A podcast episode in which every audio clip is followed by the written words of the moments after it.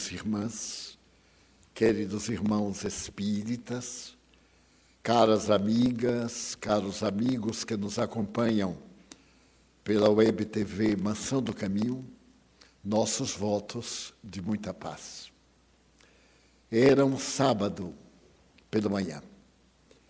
Ainda sopravam os ventos invernais.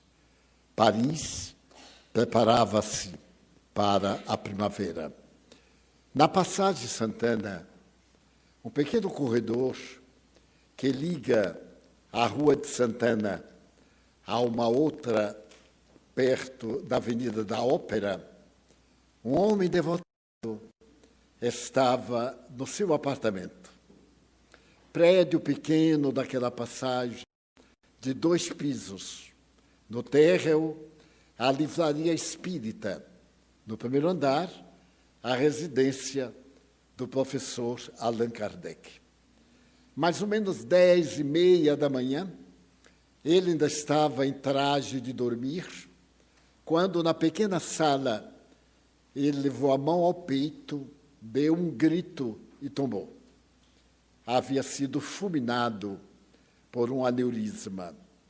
A empregada doméstica, já que a senhora de Allan Kardec estava fazendo compras na feira, ficou desesperada a gritar, porque aquele homem extraordinário estava tombado sobre o tapete da sala que se encontrava enrolado. A família estava de mudança, ia sair do largo e da Avenida da Ópera para o outro lado da cidade, perto do monumento dedicado à Marinha e a Napoleão Bonaparte. Em uma rua pequena, com muita propriedade para o fundo, havia sido instalada uma vila que recebeu o nome de Vila Seguirra, toda dedicada a pequenas construções nas quais Allan Kardec pretendia receber e hospedar pessoas espíritas de idade avançada. Estamos no século XIX, 1869. A ignorância em torno de uma cultura liberal é muito grande. Os postulados filosóficos são agora da liberdade materialista predomina no pensamento francês uma doutrina especial que tem como objetivo a religião da humanidade. Essa doutrina filosófica objetiva essencialmente falar sobre o mundo espiritual, porém, viver na Terra de uma maneira bastante nobre. É o positivismo. O positivismo havia se adentrado na cultura francesa fazia pouco tempo, procurando demonstrar que nem tanto há religião, nem tanto fora da religião, porém viver de uma maneira compatível com os valores essenciais à existência e às ambições a respeito da vida futura. Allan Kardec, antes de conhecer os fenômenos espíritas, havia sido positivista. E o positivista do século XIX foi tão importante na filosofia universal que o Brasil, quando proclamou a sua república, mandou inscrever no pavilhão nacional uma frase positivista: ordem e progresso. Essas três palavras são a base do positivismo internacional. E esse homem havia dedicado a sua vida à educação, especialmente à educação formal, através de institutos, de escolas, seguindo a tradição do seu mestre, Henrique Pestalozzi. Todos nos lembramos que Henrique Pestalozzi, o grande pedagogo suíço, é considerado o pai da pedagogia moderna. Foi ele quem estabeleceu a necessidade de a criança ser vista como uma criança. Até Pestalozzi, a tradição religiosa da chamada educação escolástica asseverava que a criança é um adulto em miniatura e que o sangue deve sair da razão direta em que o conhecimento penetra. Eram duas bases da pedagogia para poder justificar os castigos, castigos físicos terríveis da base da ignorância tradicional. Séculos antes, Ian Comenos, em plena Idade Média, havia proposto que a criança merecia respeito. Mas, infelizmente, naquela época, a criança era um problema para a família. As famílias pobres multiplicavam-se, as crianças eram jogadas à rua, ao abandono. E aqueles que eram ricos viam nos descendentes um trabalho, uma perturbação, um problema. Ian Comenos, considerado o pai da educação moderna, principalmente a educação de natureza colegial, havia estabelecido que a criança era uma folha de papel em branco. Seu cérebro não tinha nada escrito e que tudo aquilo que ia aprendendo deveria obedecer ao método educacional para tornar a criança um adulto, um cidadão, uma cidadã, como sendo um indivíduo responsável e digno do conjunto social. O professor Denisar Rivaio, Allan Kardec, nesse momento que era fulminado, naquele dia 31 de março de 69, como já dissemos, havia sido um pugnador da educação. Ele havia nascido na cidade de Lyon, ali mesmo na França, na rua Salá. O prédio em que ele nascera era uma instituição para hidroterapia. E como seus pais residiam um pouco afastados da cidade de Lyon, sua mãe, na gravidez, teve muitos problemas e veio para a clínica de saúde hidroterápica para poder ter diminuídas as dores e encontrar alguma terapia para um parto feliz. Foi essa senhora, a senhora Duamil, que teve o seu filho Hippolyte naquela clínica. Mais tarde, a rua Salá teve uma parte dela destruída para ampliar-se a avenida e o prédio em que ele nasceu foi derrubado. O menino Denizar Rivaio obedecia à tradição da cultura da época. E a maior personalidade do mundo morava relativamente perto, ali na Suíça, em uma pequena cidade onde estava dando lugar à chamada pedagogia moderna. E o seu autor, Henrique Pestalozzi, era uma das personalidades mais notáveis da cultura suíça. Desde há anos, ele se dedicara a atender crianças abandonadas. Fizera da sua própria casa, com Madame Pestalozzi, um educandário vivo e passou a receber crianças abandonadas para um breve internato. Mais tarde, transformou esse internato numa escola. E a escola ficou famosa de tal forma que de toda a Europa e algumas de Norte América eram mandadas para Iverdun, a cidadezinha, a fim de receberem as bênçãos da cultura pestalozziana. É notável a grandeza de Pestalozzi. Ele era protestante, lia a Bíblia e asseverava que a criança necessita tanto de uma fé religiosa como do alimento para o corpo. Porque o corpo não vive sem o ar. O oxigênio é o resultado de uma organização saudável através da alimentação, da convivência social e também da hereditariedade. Ora, esse indivíduo necessita também de preparar o seu psiquismo, a alma que veste de matéria, no conceito das religiões da época, tanto as religiões evangélicas, protestantes, derivadas do pensamento de Lutero, como a tradicional Igreja Católica Apostólica Romana. Então havia essas duas vertentes religiosas. Do outro lado era o materialismo.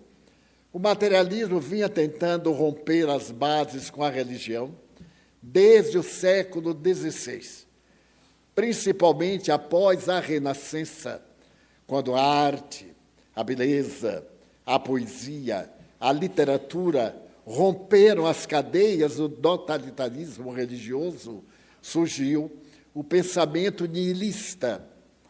A princípio, estabeleceu-se que a religião não tinha nada a ver com a ciência. A religião era matéria de fé, a ciência, matéria de estudo, de observação, de constatação de ordem material.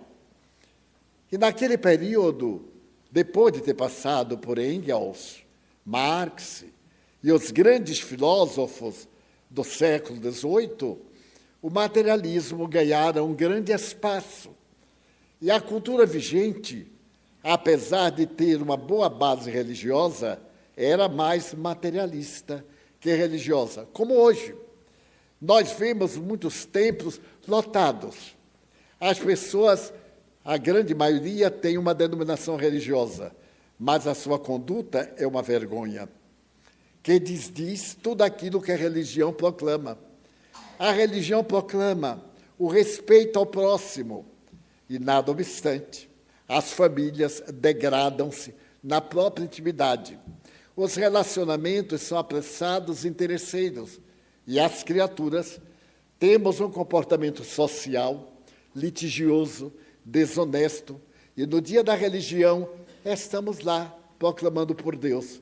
Então é uma religião sem religiosidade. Melhor uma religiosidade sem religião. A pessoa ter uma vida saudável, ter ideia, consciência dos seus atos, respeito pelos valores da vida e não ter religião nenhuma, a tê-la e viver de uma forma degradada mascarada com o rótulo da religião. Foi nesse caldo de cultura que Pestalozzi estabeleceu a leitura da Bíblia. A Bíblia, sendo de tradição muito grande, aproximadamente cinco mil anos, ela merecia, para uma sociedade justa, uma análise de natureza teórica para poder os indivíduos formarem uma sociedade equilibrada. Através dos profetas, a revelação de que a vida não acabava na sepultura. E essa revelação profética da Bíblia culminava com o Novo Testamento, a vida de Jesus, os Atos dos Apóstolos, as Epístolas e o Apocalipse de São João. Então, esse caldo de cultura fez que Pestalozzi se celebrizasse como homem de valores espirituais muito acima da tradição protestante. Ele era um homem tão notável e amava tanta criança que toda vez quando chegava uma criança nova, fosse ela príncipe ou fosse uma criança de rua que alguém mandou, ele ajoelhava-se para estabelecer um entendimento com a criança e as crianças amavam-no. Durante muitos anos, esse gesto foi considerado como uma atitude mística. Por que, que ele se ajoelha diante de uma criança? Mais tarde, já idoso, ele explicou o enigma. Para a criança, o adulto é um gigante. E a criança, do seu íntimo, tem medo do gigante. É o mesmo caso daquele menino que, com a funga, derrubou o grande gigante de Israel. Então era necessário que a criança não estivesse diante de pessoas poderosas, mas de pessoas da sua idade, do seu tamanho. Ele ajoelhava para ficar olho no olho da criança. E a criança sentisse à vontade. Portanto, uma técnica psicológica bem interessante, surpreendente. E era dessa forma que ele cativava a criança. Abraçava, estavam no mesmo tamanho. Não era aquela pessoa que se dobrava, que projetava sombra. E o menino Hippolyte Elion Denisard Rivaio, nascido em Lyon, foi levado pela sua mãe para ser educado por Pestalozzi. Ela fez uma viagem de trem, hoje muito rápida, de, por exemplo, Lyon a Geneve, são três horas de trem de alta velocidade. E de Geneve à cidadezinha de Pestalozzi, em automóvel, mais ou menos duas horas de viagem. Mas naquele tempo da Maria Fumaça, eram dois dias e duas noites. E Madame de trouxe seu filho de oito anos e entregou ao eminente mestre para que ele trabalhasse na formação cultural, emocional e, acima de tudo, social do seu filho. O menino, Denizar, era portador de uma inteligência ímpar. Era tão notável que, ao completar 15 anos de idade, Pestalozzi foi convidado para ir a Paris, a fim de lançar as bases da sua pedagogia para adultos na educação francesa. O analfabetismo era muito grande em Paris, no século XIX, na ocasião. E ele, então, quando viajou da sua cidade até Paris, três dias praticamente de trem, hoje, duas horas e meia, três, nos trens de alta velocidade, escolheu entre os seus alunos ao Denizar, que contava somente 15 anos, para administrar o Instituto de Educação. E o menino, de tal forma, apresentou caracteres pedagógicos que, ao concluir o curso de 19 anos, veio para Paris para aplicar o método da pedagogia pestalozziana.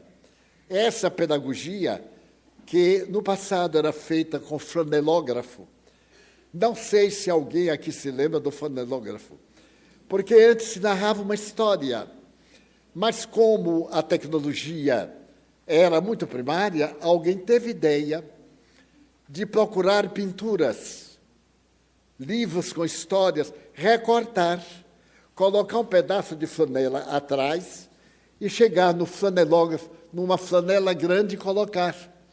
E fazer a narrativa audiovisual. Eu sou desse tempo. Veja que coisa horrível. Mas era um método eficientíssimo, porque a criança via, não apenas ouvia as palavras, dialogava. Depois do fonelógrafo, com a evolução da ótica e da cinematografia, vieram os slides. Até hoje se usa muito slide. Aqueles que ainda são da mentalidade do século passado. Porque hoje a técnica da comunicação audiovisual é tão extraordinária que a gente vê, ouve e participa. As comunicações da atividade de educação, de evangelização, verdadeiramente são ao vivo e a cores. Daí, quando nascem nossos filhos, e modernamente, a partir dos dois anos, já damos um computadorzinho à nossa criança para nós não termos trabalho. A criança é que se vire. E a criança testa, vai com o dedinho e rapidamente aprende hábitos culturais. Aprende a manipular os botões. Eu e outros da minha idade somos daquele tipo que, quando alguém nos dá qualquer coisa que tem cinco botões, é uma tragédia. Eu tenho amigas e amigos dos telefones modernos como é que eu vou poder mexer nesse negócio? É uma coisa terrível, mas eu mexo, porque eu aprendi. Eu me acabei com amigos, com companheiros, com professores, estou mais ou menos a par, mas de vez em quando dou uma baianada. Há poucos dias eu fui fazer um pix, que é a última palavra. Antes eu perguntei, aqui o banco, do Banco do Brasil, ainda aceita cheque? Aí o funcionário perguntou, o quê? Eu disse, cheque.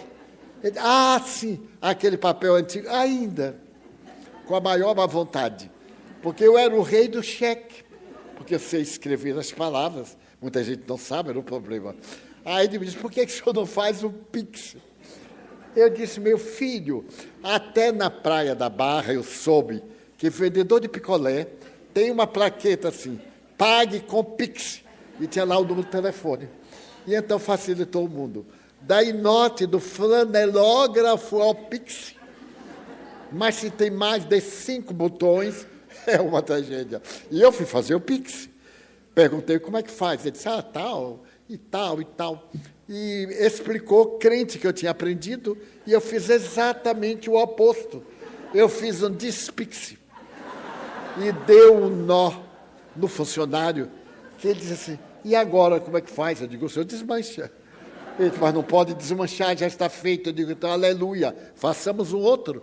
E retifiquei. Eu sei que eu saí do banco tão jovem, tão admirável, mexendo a seu telefone, que eu mesmo me espantei com minha inteligência. Então, o menino Denis Arrivaio pegou de Pestalozzi essa técnica educacional. Não apenas ler, não só memorizar, mas também explicar. E voltando a Paris, por volta de 1821, ele criou o Instituto Pestalozzi para educação de adultos, mas não foi bem sucedido. Era um excelente educador e um péssimo negociante. Porque para ser um bom educador, não é comum ser um bom negociante. Depois de algum tempo, ele fechou, foi na rua de Sèvres, número 5. Não existe mais o edifício. Coisa curiosa, quando eu estive em Paris a primeira vez, em 1967, eu então tive a ocasião de visitar o edifício do Instituto Pestalozzi e fotografar. Daí, há mais de duas semanas, o edifício foi derrubado e construído um edifício novo. E só existe uma fotografia, aquela que foi feita por um baiano, porque baiano é inteligente. Quando ele não é inteligente, nem nasce, nem gera. O espermatozoide morre no meio do caminho. Esta da vida de Allan Kardec, escrita por Zeus Van Tuyl e Francisco Thyssen, a única foto do antigo liceu de Pestalozzi. Muito bem, mais tarde ele criou um outro instituto, mas um tio era um homem mais sabido e menos culto. Contraiu muitas dívidas e ele teve que fechar o novo instituto e trabalhar com grande esforço para poder pagar as dívidas e ter o seu nome correto. Para sobreviver, ele escreveu uma gramática da língua francesa, escreveu um dicionário, escreveu, acima de tudo, uma obra fundamental, a conjugação dos verbos franceses. Os verbos franceses são os mais difíceis das línguas neolatinas, porque o francês é uma língua com muita armadilha. Por exemplo, aí se lê lé, ou melhor, é, maison, M-A-I-S-O-N. La maison de spirites. Mas é curioso que essa regra não é fundamental. Ela tem exceção. E assim tem uma coisa curiosa: tem a exceção da exceção. Então, conhecer realmente o francês não é repetir frases que a gente ouve na rua, é conhecer profundamente a língua, que ficou célebre desde Chateaubriand, considerado o mais purista da língua francesa. Pois bem, Denis Arrivaio, estudando com Pestalozzi, aprendeu também o alemão, porque Pestalozzi estava num cantão suíço de língua alemã. A Suíça fala três idiomas oficiais: o italiano, o alemão e o francês. Mas cada cantão tem um dialeto. Muito curioso. Eu fui muito à cidade de Zurique, foi umas 30 vezes, um pouco mais. Todo ano, para poder fazer seminário em várias partes da Suíça. Porém, a sede sempre era Zurique. E então, a minha tradutora, que nasceu na Suíça, viveu no Brasil, filha de um pastor protestante e voltou para a Suíça, tinha dificuldade, às vezes, com o dialeto, o chamado Zurico. É um dialeto que tem um misto de alemão e um misto de palavras traduzidas. Mas se a gente pegar, por exemplo, o automóvel, sai de Zurique e for à capital da Suíça, em 40 minutos de carro, já o idioma é francês, no mesmo país.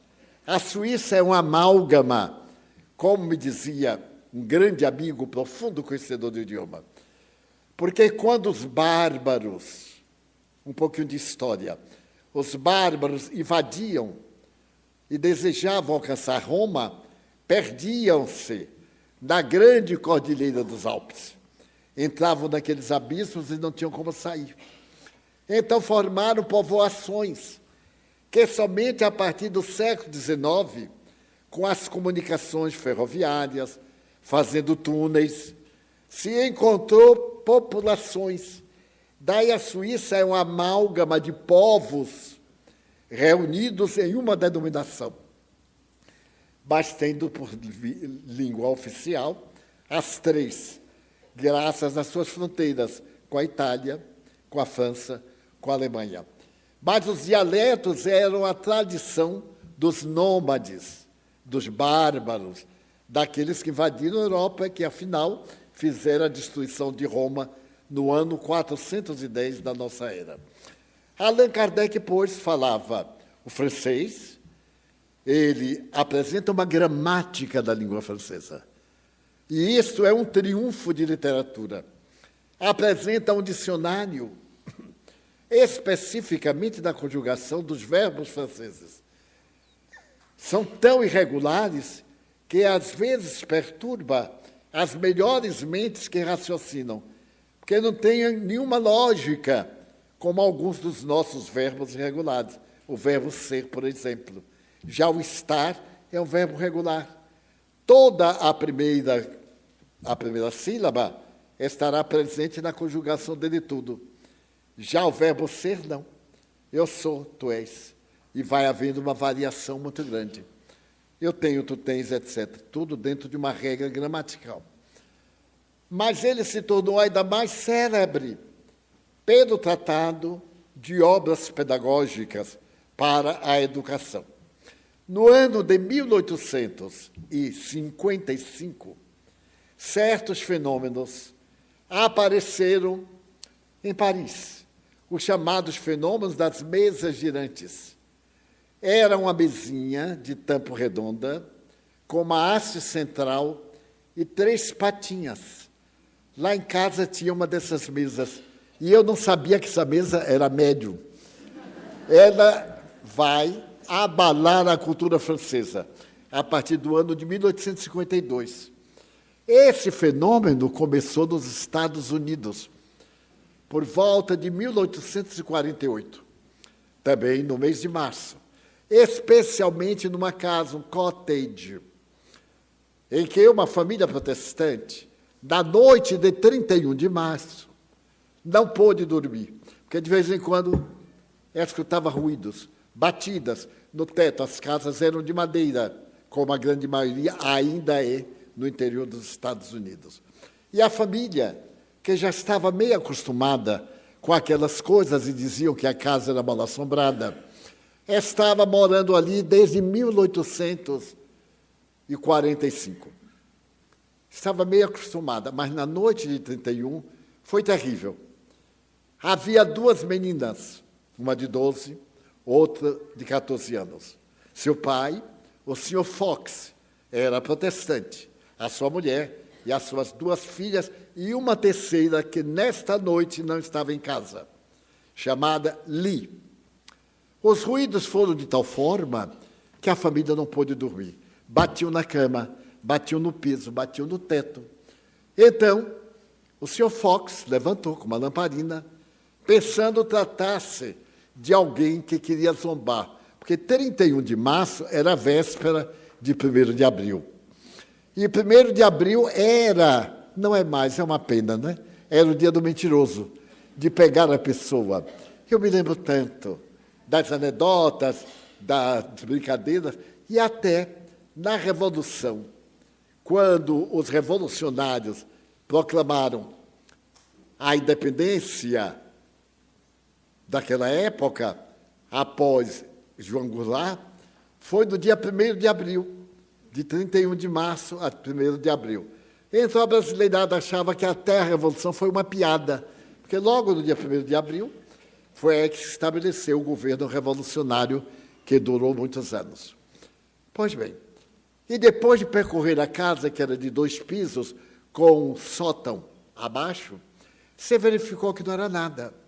Então, uma das meninas de 12 anos, Margarida, ou Margaret,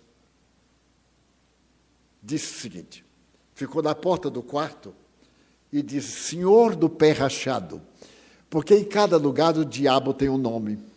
Nos Estados Unidos, naquela época, chamava pé de cabra. E como o pé de cabra é rachado, senhor do pé rachado era Satanás.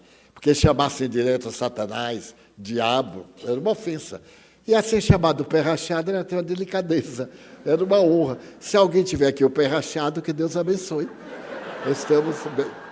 E então ela pergunta: se você é alguém, é o senhor do pé rachado, eu vou bater palmas. E você vai repetir. Ela começou a bater palma. E aí ela teve a ideia de ficar o pai do lado da porta do quarto, do lado de dentro, ela do lado de fora.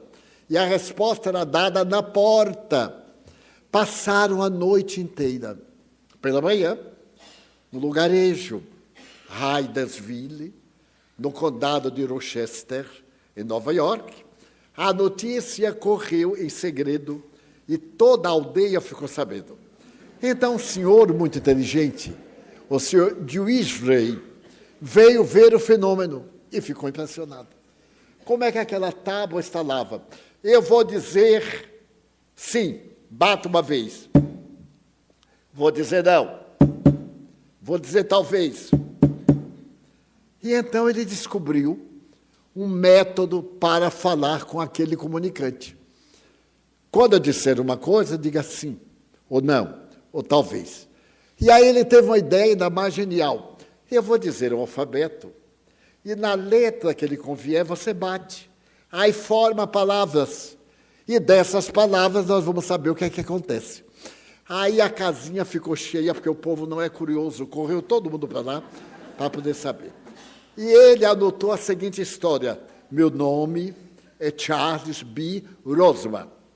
Eu fui assassinado aqui em 1845 pela família que morava.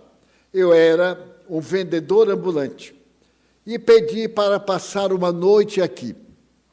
Então, os meus anfitriões me hospedaram, roubaram-me 500 dólares, todas as minhas quinquilharias e enterraram-me no porão. E essa era uma notícia extravagante.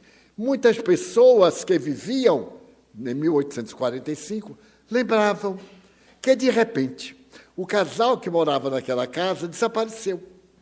E lembravam também daquele vendedor ambulante. Era muito comum, aqui no Brasil era mais do que comum, os vendedores de porta em porta para vender linhas, agulha, coisas, etc. Em inglês eles chamam bufarinheiro, um vendedor de porta em porta. Então o que se deu? De imediato desceram para o porão.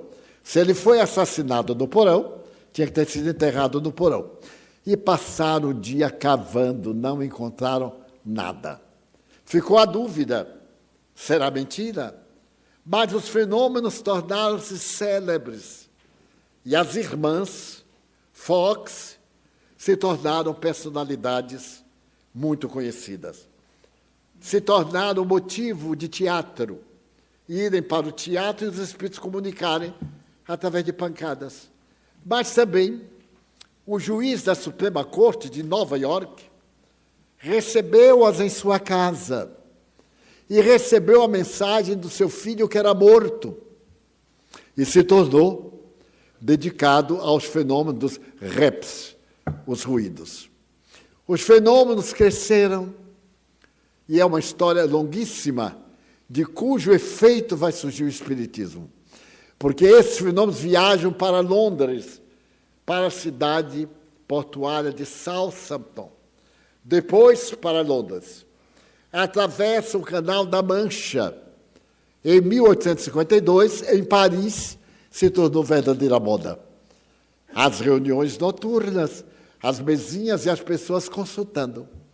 O professor Rivaio estudava nesse momento as experiências do magnetismo, porque havia estado em Paris por volta do fim do século XVIII para XIX, um notável investigador de fenômenos paranormais.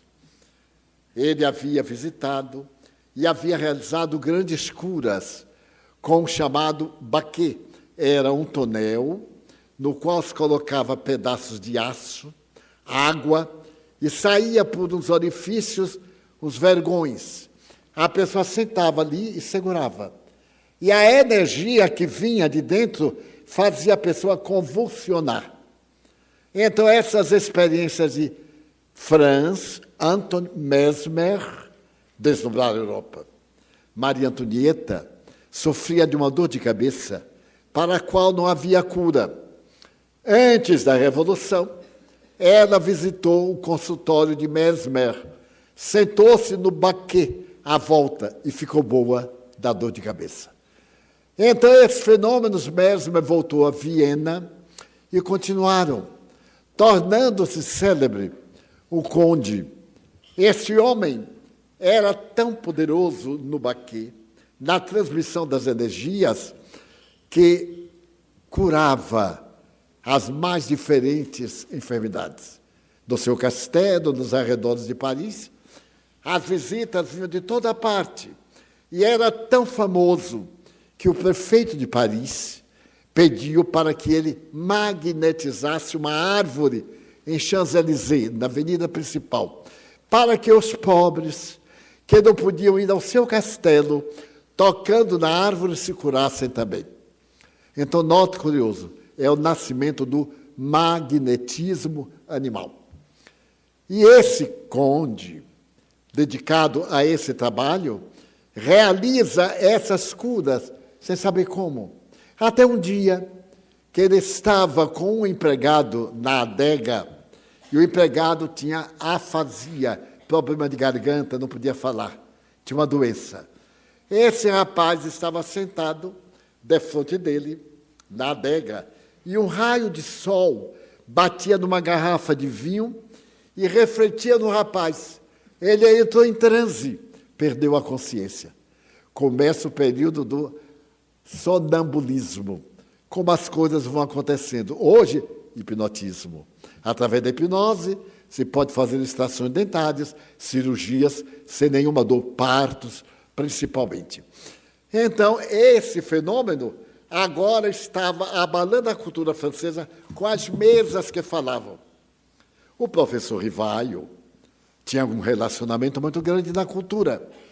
E tinha um amigo italiano que disse, Denisar, eu estive na casa de Madame Plené-Maison e vi as mesas falarem, darem respostas. Você não gostaria de ver? Ele disse, não. Eu não posso acreditar que a mesa feita de madeira possa pensar. Só posso acreditar em pensamento quando tem carne, nervos e cérebro. E não aceitou o convite. Mais tarde, na última terça-feira de maio de 1855, ele foi. E quando ele viu a mesa da resposta, ele ficou admirado. Não é um brinquedo, é alguma coisa. Ele falava alemão, mas ninguém ali falava alemão. Ele então perguntava a mesa em alemão, e a mesa respondia em alemão, dava sinais em alemão. Ele perguntava em inglês, ele falava cinco idiomas. E antes de morrer, ele estava estudando português, porque a Bahia é formidável. Em 1865, um baiano aqui recebeu uma mensagem do Espírito de Verdade e mandou para a França. Ele consultou lá o Espírito de Verdade e ele confirmou. E a Bahia, Salvador, teve o primeiro centro espírita da América do Sul. É uma benção. Foi onde chegaram os portugueses, a primeira capital do mundo e a eterna capital da beleza. Pena os baianos, mas Salvador é uma maravilha. Então ele ficou impressionado. Ele pegava alguém e dizia: escreva aí uma pergunta, que eu não quero saber. Escrevia, botava no envelope, chegava na mesa, colocava a pergunta. E a mesa tan, tan, dava a resposta abria-se o envelope e ali estava a pergunta: Como é que pode? Então ele fez um raciocínio. Eu não posso acreditar que uma mesa destituída de nervos e cérebro possa pensar, até que me provem o contrário. Nasceu uma ciência, até que me provem o contrário. E ele foi fazendo as experiências. Ali ele encontrou um senhor que morava antes em uma das cidades da França no interior. Ele morava numa cidade e tinha duas filhas, uma de 12, outra de 14 anos. Era Monsieur, o senhor Baudin. O senhor Baudin disse: Rivaio, se você quer pesquisar, minhas filhas recebem a mesa. E eu tenho 58 cadernos de anotações. Eu lhes dou para que você tenha ideia do que eu perguntei. Durante todo esse tempo em que em nossa casa fazíamos as reuniões, ele era plantador de fumo, era, portanto, fumageiro. E Kardec, então, Denis Arrivaio, passou a frequentar sua casa e ali a interrogar aquelas meninas de 12, 14 anos. Merece responder que naquele tempo era proibido à mulher estudar. Tinha que fazer prendas domésticas e algumas mulheres que desejavam estudar e escrever vestiam-se de homem e adotavam o pseudônimo de homem. É célebre. Inclusive, uma das paixões de Chopin vestia-se de homem, era uma grande intelectual e viveu com ele perfeitamente normal.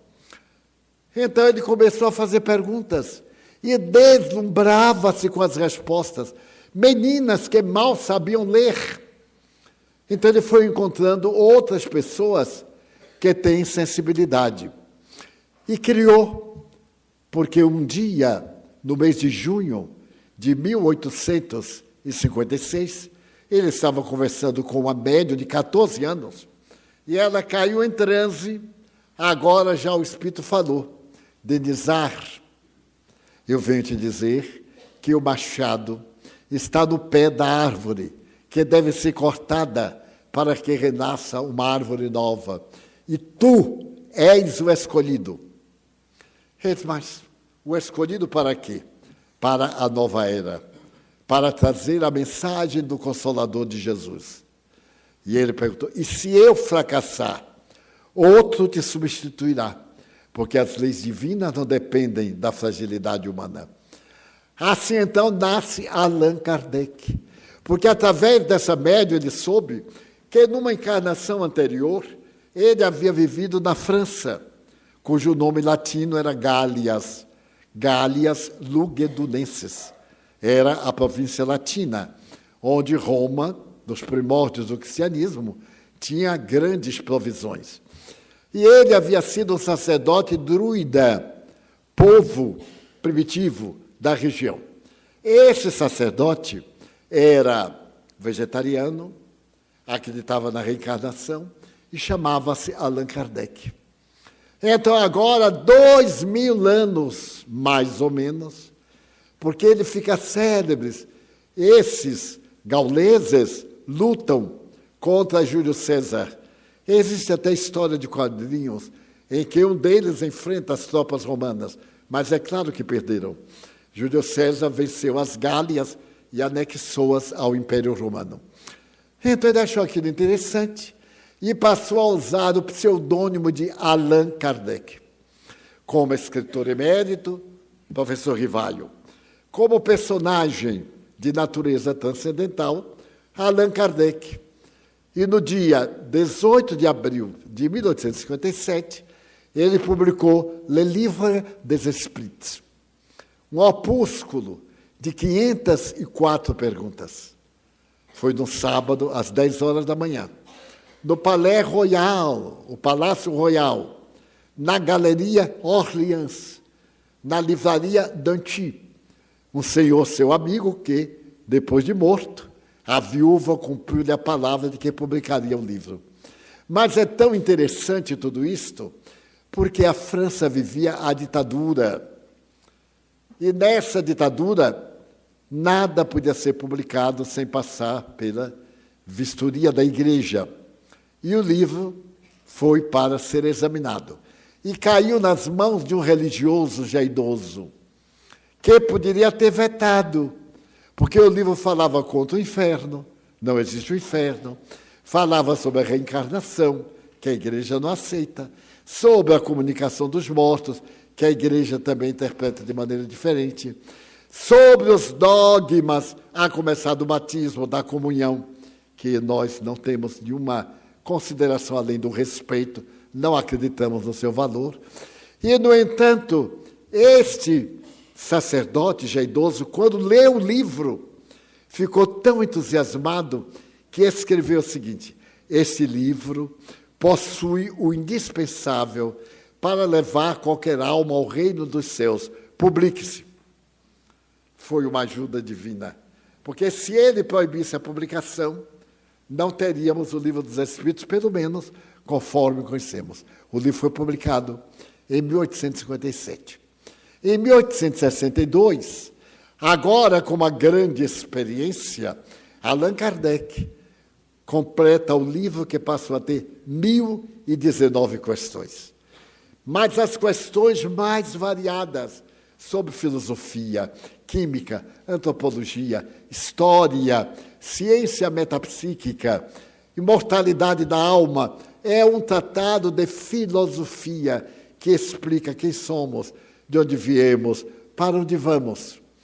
Quando eu era criança, o que não faz muito tempo, eu cantava uma música da minha cabeça. Era uma coisa louca. Cantava aquilo, cantava. E lá em casa, todo mundo sabia que eu era um pouquinho atrapalhado da cabeça. E a minha irmã, que era de temperamento muito especial, dizia assim: Mas você é uma pena, parece ser tão inteligente, mas é maluco. Toda pessoa muito inteligente tem um pouquinho de distúrbio. Mas eu adorava minha irmã e via que ela dizia aquilo porque não entendia. A pessoa brigava comigo, eu não me incomodava. Não dava importância. Fazia fofoca, também não dava importância. Ela dizia: Isto não é humildade, isto é falta de vergonha. Tem muita não, eu tenho vergonha. Isto devia ter vergonha da vergonha que tem, porque é temperamento doentio. Como é que um cão vem, ladra para mim e eu viro para o cão, ladro também? Claro. Os cães ladram e a caravana passa. Hoje eles ladram e o automóvel continua. Já imaginou se o carro parasse toda vez que o cachorro latisse? Nós saímos do caminho. Em palavras vulgares, é não dar importância ao latir de almas caninas, que ainda deve existir bastante. E então, minha irmã, pode bater palma. me dizia, Di, não é possível que você não tenha raiva. Eu disse, mas por que, que eu vou ter raiva? Ficar contrariado e a pessoa se divertindo. Como um dia veio um senhor aqui e disse, Valdo, eu queria lhe pedir uma caridade. Pois não. Você ora por mim? Não, eu não orava, não lhe conhecia. Mas se você precisa, eu oro. Olha, hoje é sábado. Você pode fazer para mim amanhã uma prece forte porque tem isso, tem prece forte, prece média e prece fraca. Eu digo, eu farei o melhor possível. O que é? Você orar para eu amanhã não cair em tentação. Eu achei estranho. Eu orar para ele não cair. Eu oro, pedir a Deus, não deixe ele cair em tentação. Mas por quê? Ele disse, porque amanhã eu vou à praia. E então eu quero pedir a Deus para não cair em tentação. Eu digo, ah, você vai se divertir E eu fico rezando, meu Deus. Vou lhe dar um conselho para evitar a tentação. Ele fez, qual é? Eu digo, não vá à praia. Ah, mas você sabe, eu também sou gente, né? Eu digo, é gente, mas não é controlável. Em todo caso, eu vou fazer a minha parte, você faça a sua. No fim de semana, ele voltou porque ia à praia novamente. E eu perguntei assim, e tentação? Ele disse, ah, tinha hora que eu fechava os olhos e dizia, tomara que de volta esteja orando, porque eu não aguento mais. E eu digo, pode ficar tranquilo que eu vou orar até a morte para que você não caia em tentação. Já está tentado mesmo, se reabilite. Muito bem. Então, esse livro é libertador, realmente, a prece nos livra de tentação. Quantas vezes estamos cambaleantes, em dúvida, fragilizados, e dizemos assim, Senhor, apiada-te de mim. Não precisa muita conversa com Deus, não. Dá um grito, Senhor, tenha compaixão de mim mas com sinceridade. Há pessoas que levam horas conversando com Deus como se ele fosse desocupado e a gente contando. Ah, porque eu só fiz assim por causa disso. Eu errei e acabou-se. Assumo o erro, ajude-me, liberte-me. A oração é a alma falar a Deus. A inspiração é Deus responder à alma. E a caridade é Deus usar uma alma para ajudar a outra alma. Vejam que coisa linda. Eu peço a quem pode, ele me dá e eu transmito. Daí a oração, a meditação e a caridade são almas do mesmo percurso. Então, dessa forma, o livro dos Espíritos é uma alavanca para o nosso progresso. Quando eu li a primeira vez, eu devia ter 15 anos. Eu não entendi muito e achei até um pouquinho cansativo. Aquela introdução enorme não acabava nunca. Eu então passei assim umas páginas. Como que não quer nada? E depois, no princípio espiritual, passei também umas páginas, até que eu terminei. Uma semana eu li todo. Então, o espírito que me pediu para ler o livro, Viana de Carvalho, me perguntou: já leu? Eu digo: já, sim, senhor. Agora eu quero que o senhor me indique qual é o que eu devo ler. Ele disse: releia o livro dos Espíritos. Eu digo, eu acho que ele notou que eu não li direito. Aí eu li honestamente e achei tão interessante. Achei que Kardec era tão inteligente como eu, porque ele pensava como eu. As respostas são fascinantes. Existe o inferno? Não. O inferno é um estado de consciência. Porque Deus não nos pode punir eternamente por um crime de tempo relativo. Então é ilógico. Ele manda o filho nos dizer que deve perdoar sete vezes, setenta vezes sete, e ele não perdoa a primeira vez, algo está errado. E então eu disse assim, mas é assim que eu penso. Aí eu encontrei Deus, porque eu tinha mediunidade, eu vi os espíritos, e o meu sacerdote dizia, é Satanás. É o demônio que quer levar para o inferno. Eu rezava. Eu era devoto do coração de Jesus. Eu orava de joelho, tinha calo de orar, porque eles não me deixavam. Um dia eu me aborreci com Deus e fiquei de mal com ele. Eu digo, mas que negócio é esse? O senhor não pode com o diabo e acha que eu posso? Aí eu fiquei de mal, uma boa temporada. Até que os obsessores me cansaram e eu voltei a Deus, meu senhor, me ajude. Eu só não aguento. E eu tinha uma amiga que também era devota do altar do coração de Jesus. Essa senhora falava latim. E eu fazia trezenas de Santo Antônio. Sabe o quê? Aquela reza que a gente fazia em casa, o altar em casa, as orações, a novena, a trezena. E ela era a única pessoa que falava latim. E era muito procurada, eu fazia uma trezena, 13 dias, e convidava essa senhora para o credo, e principalmente a parte mais difícil, que era toda em latim. E eu achava lindo como é que a mulher dizia. Por exemplo, ela dizia assim: Regina partiu a cara. Sabe o que era? Regina patriarcarum. Era rainha patriarca. E ela me dizia: que a pobre rainha partiu a cara. Havia uma outra frase que eu nunca decodifiquei. Regina afrouxa os louros. O que seria, meu Deus, desta Regina afrouxa? Mas ela dizia assim, de joelho. Repetia tudo que ela dizia, gente. Amém, amém. Quando eu descobri que o latim dela nada tinha a ver com o latim, porque eu fui ser sacristão, e a missa era em latim, e aprendi a missa toda, desde o Introibald ad altare Dei, entrarei na casa de Deus, até o missa est missa. O missa está final da missa. Então, quando eu vi, eu nunca mais convidei a senhora porque era uma blasfêmia. Mas a mulher dizia coisas incríveis aquelas, mas ela dizia com tanta convicção que eu acho que Deus ouvia. Pois bem. Aí eu lendo o livro dos Espíritos, pela segunda vez, fiquei encantado. Qual o ser mais elevado que Deus nos oferece para ser modelo e guia? É a pergunta. Resposta: Jesus. Então ninguém se compara a esse ser modelo e guia da humanidade. Aonde estão impressas as leis de Deus? Na consciência. Questão 621. E é na minha consciência, na sua. O seu erro não pode ser julgado por mim, porque o seu estado de evolução é um nível de consciência. E eu posso estar aquém na consciência de sono, ou além da consciência racional ou da consciência cósmica. Porque nas designações de consciência, nós temos estágios, desde a consciência de sono sem sonho, aquela pessoa que basta comer, dormir, fazer sexo, basta, não tem pergunta. A consciência de sono com sonho, é que vai dizer a pessoa que, apesar de ser muito modesta e ignorante, de vez em quando tem um gesto bom.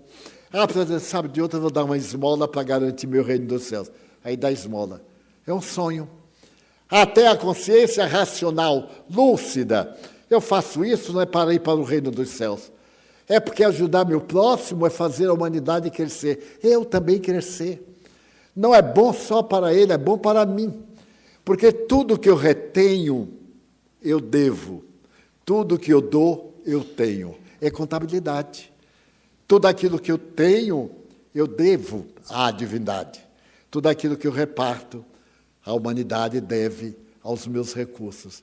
Então, o livro dos Espíritos. Depois, ele descobre as pessoas que são intermediárias dos Espíritos não são apóstolos, não são superiores, não são melhores do que ninguém, são almas porque a faculdade de entrar em contato com os apóstolos, com os espíritos, é uma função cerebral das nossas glândulas endócrinas, principalmente da glândula pineal, que é a encarregada do nosso controle do chakra chamado da consciência. Esse chakra que dirige a vida é o último a ser cortado quando estamos morrendo. Se diz o cordão umbilical, é lenda. Não há um cordão umbilical. Esse é físico. Mas o nosso chakra coronário, da coroa cerebral, das funções cerebrais, é a própria vida. Esta parte, nós temos também um fulcro, um chakra cerebral, encarregado da memória. Todos nós vamos falar o terceiro olho, o olho de Shiva então é uma percepção mediúnica. Daí a mediunidade foi palavra que Allan Kardec criou para dizer que todo mundo que tem contato com os espíritos é médium. Todo mundo.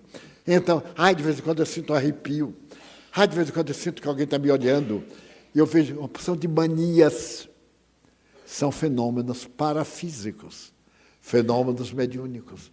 Então eu estou passando uma fase de ansiedade. Mas essa ansiedade chega um momento quase do pavor, porque na ansiedade o meu equilíbrio psíquico baixa e eu sintonizo com espíritos de faixas inferiores. Eles então me atormentam e aumentam o meu desespero. O que é que eu posso fazer? Receber passes para a energia do médium curador impedir que eu entre na sintonia com ele. Daí a terapia dos passos, da água fluidificada, porque tudo no universo é energia.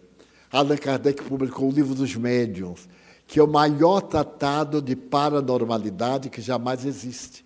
Já houve as ciências psíquicas, a metapsíquica, a parapsicologia, a psicobiotrônica. O Espiritismo está acima de todas elas. Todas essas ciências, desde 1832, com William Crookes, dividiam os fenômenos em intelectuais, materiais como Allan Kardec dividiu do início. Então, os fenômenos são psíquicos ou de natureza física, materialização, desmaterialização, transporte de objeto. Nós fizemos uma reunião de materialização em nossa casa. Aqui tem pessoas que estavam presentes na época. E então nós estávamos numa sala total e absolutamente fechada no primeiro andar. E os espíritos traziam objetos do lado de fora e jogavam dentro. Eu ainda me lembro que um confrade nosso, Augusto Santana Soares, achou que deveria ser qualquer fraude, não sabia como. E ele havia ganhado de presente no banco que trabalhava uma caneta Parker 51, que era o máximo na época. E ele então disse assim: se os espíritos podem trazer qualquer coisa lá de fora, eu peço que tragam lá de casa, a minha caneta Parker 51. Mal ele terminou de falar, a caneta caiu no colo dele. Era a caneta Parker 51. Então a matéria atravessa a matéria. E Erasto explica cientificamente o fenômeno. Hoje, através das leis da física quântica, nós sabemos que tudo é poroso, que se interpenetra. Então, os fenômenos intelectuais a pintura mediúnica, tão bonita. O órgão mediúnico. Allan Kardec recebeu mensagem de Mozart, trazendo música do além. E nós recebemos aqui um amigo, que era maestro e um grande pianista argentino. Ele então tocou Mozart na terra. E depois ele tocou a música do além, através de um médium analfabeto. E claro que deslumbra. Aí provou que nós realmente somos intermediários. Somos portadores dessa faculdade. E quem a tem, zele, porque ela exige certos comportamentos. Por que, que tem que zelar? Porque é uma ampla faculdade. Todo mundo tem cinco sentidos: tato, gustação, visão, audição, etc. E a mediunidade é um sexto sentido. Eu, por exemplo, não vivo só para comer, como para viver e não vivo para comer. Na mediunidade, eu tenho que ter cuidados morais, dar de graça. Tudo que é de graça recebemos. Quantas vezes eu disse aqui, não me deem presentes. Eu peço aos meus amigos que não me deem nada, eu não preciso de nada. Ah, é orgulho. Não. É porque se me dão presentes, eu fico devendo. E numa hora que faço um pedido não espírita, eu não terei moral de dizer não. Quantas vezes eu praticamente fui comprado? a pessoa dava o donativo para a mansão. Olha, Edvaldo, dei um donativo para a mansão. Eu digo, foi para a mansão, hein? Não tenho nada que ver, não tenho nada que pagar. Pode ser o melhor amigo. Não temos nada com isso. A mediunidade é neutra. Está no livro dos Espíritos do Evangelho deve ser atendida cristamente, religiosamente. Por isso, o médium torna-se um ser especial, porque ele mantém contato com o mundo transcendente. Depois, Allan Kardec publica o Evangelho segundo o Espiritismo. Tem uma página chamada O Homem de Bem. Leiam, por favor. É a maior página da literatura universal. O que é um homem de bem? E ele termina depois de descrever todas as qualidades. Não é necessário ter todas as qualidades. Mas se alguém tiver algumas delas, já é o começo. da jornada para o homem de bem. Todo o Evangelho nos fala de amor, interpreta as lições de Jesus, as parábolas mais difíceis, explica-nos o sentido da vida. Eu dizia há pouco a uma jovem: procure o sentido para a sua vida, minha filha. Quando nós perdemos o sentido da vida, fazemos depressão. Para que viver? Não vou me casar, não vou ter filho, não quero mais fazer isso. Cuidado, vida vazia. Joana de Anjos escreveu um livro sobre o tema, Vidas Vazias. E logo depois escreveu outro, Vida Plena. O que é uma vida plena? Por exemplo, desde que eu contraí Covid, eu fiquei com uma sequela, uma sensação de depressão, de cansaço, que eu sinto dificuldade em pegar um copo para me servir. Para levantar é uma ginástica. Um dos meus filhos vai dormir comigo. É muito devotado, porque é o amor. Ele deixa o lar e vai dormir comigo.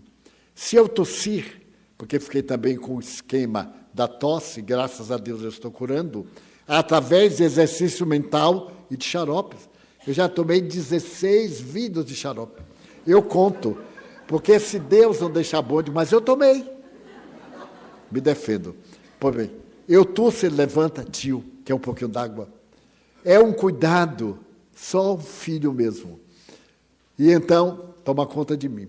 Eu vou amarrar o sapato, mas eu tive hérnia de disco, três hérnias. Fui operado duas vezes. Nessa idade, do ano atrasado, eu operei. E fiquei cinco horas sob anestesia, com 93 anos de idade, um risco de vida. Mas eu disse: eu tenho o que fazer, a minha vida tem um sentido. Por exemplo, para estar aqui hoje, com esse entusiasmo, eu repousei praticamente o dia inteiro. Não levantei. Porque eu tenho a meta. Esta meta é amar, é dizer-lhes a vida continua. Os Espíritos vêm ter conosco. Eles nos apoiam. Eu fui falar na ONU há duas semanas e necessitava de estar muito bem. Não é qualquer um, nem a qualquer hora, não é um auditório comum. E então o que fiz? Dediquei o dia inteiro a orar e a meditar. Depois eu tive que atender a fila de mais de 300 pessoas, de um a um apertando a mão e falando, duas horas antes. Chegou o momento, mais uma hora e meia de palestra. E depois do momento, o adeus, outra fila. Então, quando cheguei em casa, o que é que eu fiz? Agora basta, meu Deus, deixa eu descansar. Porque eu estava mais cansado do que um jumento que trabalhou o dia inteiro. Para ter for aos 95 anos. Qualquer um que tenha aí 50, 60, Aqui para nós, 80, vai dizer, 80 pesa. Graças a Deus ele pesa. Não deixa mais a gente fazer bobagem. Mesmo que, queira, mesmo que eu queira me perder, não dá mais. Não há muito, uma senhora obsidiada me disse assim, Divaldo, eu queria ter um filho com você. Eu então perguntei, o quê? Ter um filho com você? Eu perguntei quantos aninhos a senhora tem. 75 de minha filha. Nós dois já morremos há muito tempo. Vamos ter filhos espirituais. Vamos amar, principalmente aqueles que não gostam de nós. Vamos mostrar que eles estão errados, que nós não temos ressentimento deles. Ele fala o que quer, é natural. Não me defendo, não peço aos meus. Não me defendam. Quando gente diz, não me defenda. Eu sei me defender. Se eu não faço, eu não quero. Como é que eu vou gastar lenha com a chuva? Não vai pegar fogo nunca. A pessoa é de má fé. E a gente não muda a pessoa de má fé, de jeito nenhum. Como a pessoa não pode subir até onde estamos, tenta puxar para baixo para ficar acima de nós. Portanto, se alguém fala de vocês, Diga que beleza, eu sou bacana. Falam até mal de mim, quer dizer que vocês têm valor. É a inveja, o ciúme, o desequilíbrio emocional. Então vamos falar do bem. Não perdemos tempo com fofoca. Quando vem diversão de Valdo de novo, não, não interessa. Com toda lealdade, não interessa. Porque o outro é também meu irmão. Haja com paciência. O tempo vence. Eu vi pessoas nascerem, crescerem, terem filhos 95. Chegam filhos meus que saíram há 30 anos. Bença tio Divaldo, porque eu sou do tempo de pedir a bênção. Nada melhor do que dizer Deus te abençoe. Do que dizer assim, olá, e a gente, olá. Olá, tio. Olá, pai. Tudo bem, velho? Nunca chame o pai de velho. Pois sempre vai achar, fiquei velho por sua causa. A culpa é dos filhos. Então a doutrina nos deu essas bases do Evangelho. Depois Allan Kardec escreve o céu e o inferno. Aqueles espíritos que se perturbaram, assassinos, condenados na guilhotina, que ele evocou e vieram contar, reis, rainhas, pessoas do paraíso.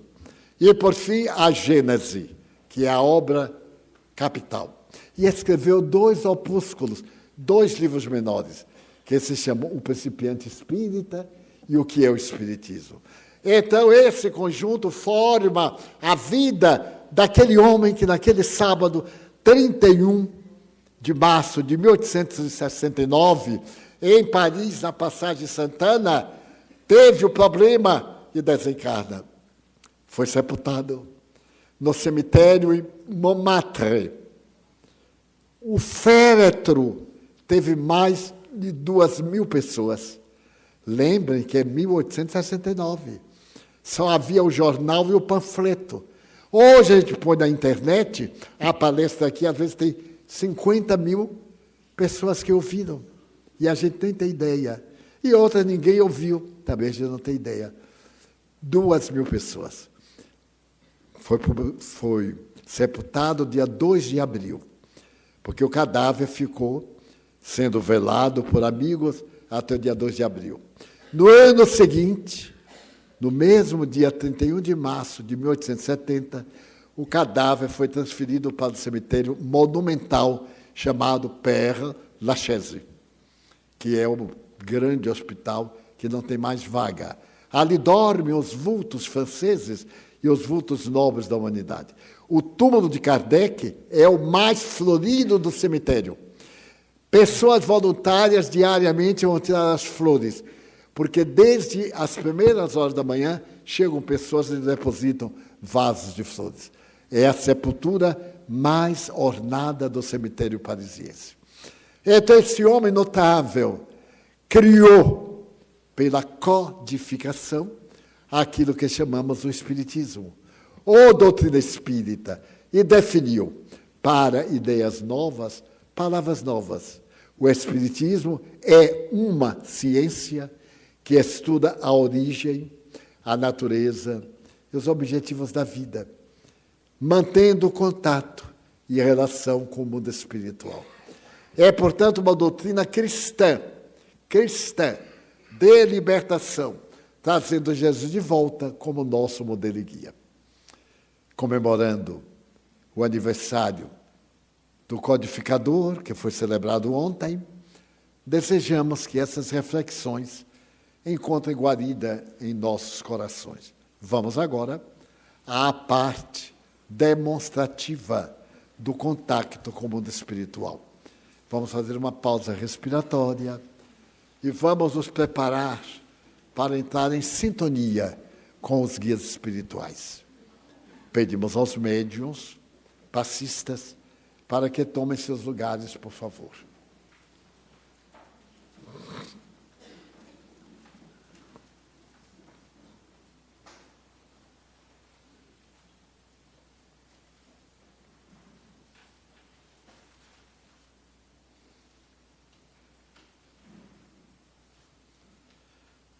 Nosso divino amigo, a nossa pausa é para súplica, pedindo em favor dos médiums que irão aplicar passes, para que eles se robusteçam e sejam portadores das energias regeneradoras da vida. Nós te pedimos, Senhor amado, em favor de nós próprios, das nossas dores, das nossas aflições, dos nossos pesadelos. Dá-nos força para carregar nossa cruz até o Calvário e a ressurreição gloriosa da imortalidade da alma. Nós te pedimos, em favor daqueles a quem nós amamos, familiares, amigos, conhecidos, também em favor de Alberto Coni, nosso confrade hoje desencarnado. Queremos pedir-te pelos suicidas, aqueles que não se deram a oportunidade de persistir na luta e se enganaram. Também queremos suplicar em favor dos nossos inimigos, daqueles que não gostam de nós, ou que talvez nós também não gostemos deles. Permite que a radiação do nosso amor possa ajudá-los, dar-lhes forças para o bem. Abençoa tua casa, esta casa, para que seja um hospital de almas, uma escola de bênçãos, uma oficina de trabalho no bem. Abençoa, Senhor, nossos diretores, Mário Sérgio Almeida, os colaboradores das atividades, para que tenham entusiasmo fazendo bem. Pedimos-te, em favor da nossa paz no lar, corrigindo as aflições e reabilitando-nos, prosseguindo fiéis na luta, amigo querido de todas as horas, recebe nossa gratidão e leva ao Pai Celestial, à Mãe Santíssima e aos benfeitores queridos que nunca nos deixam.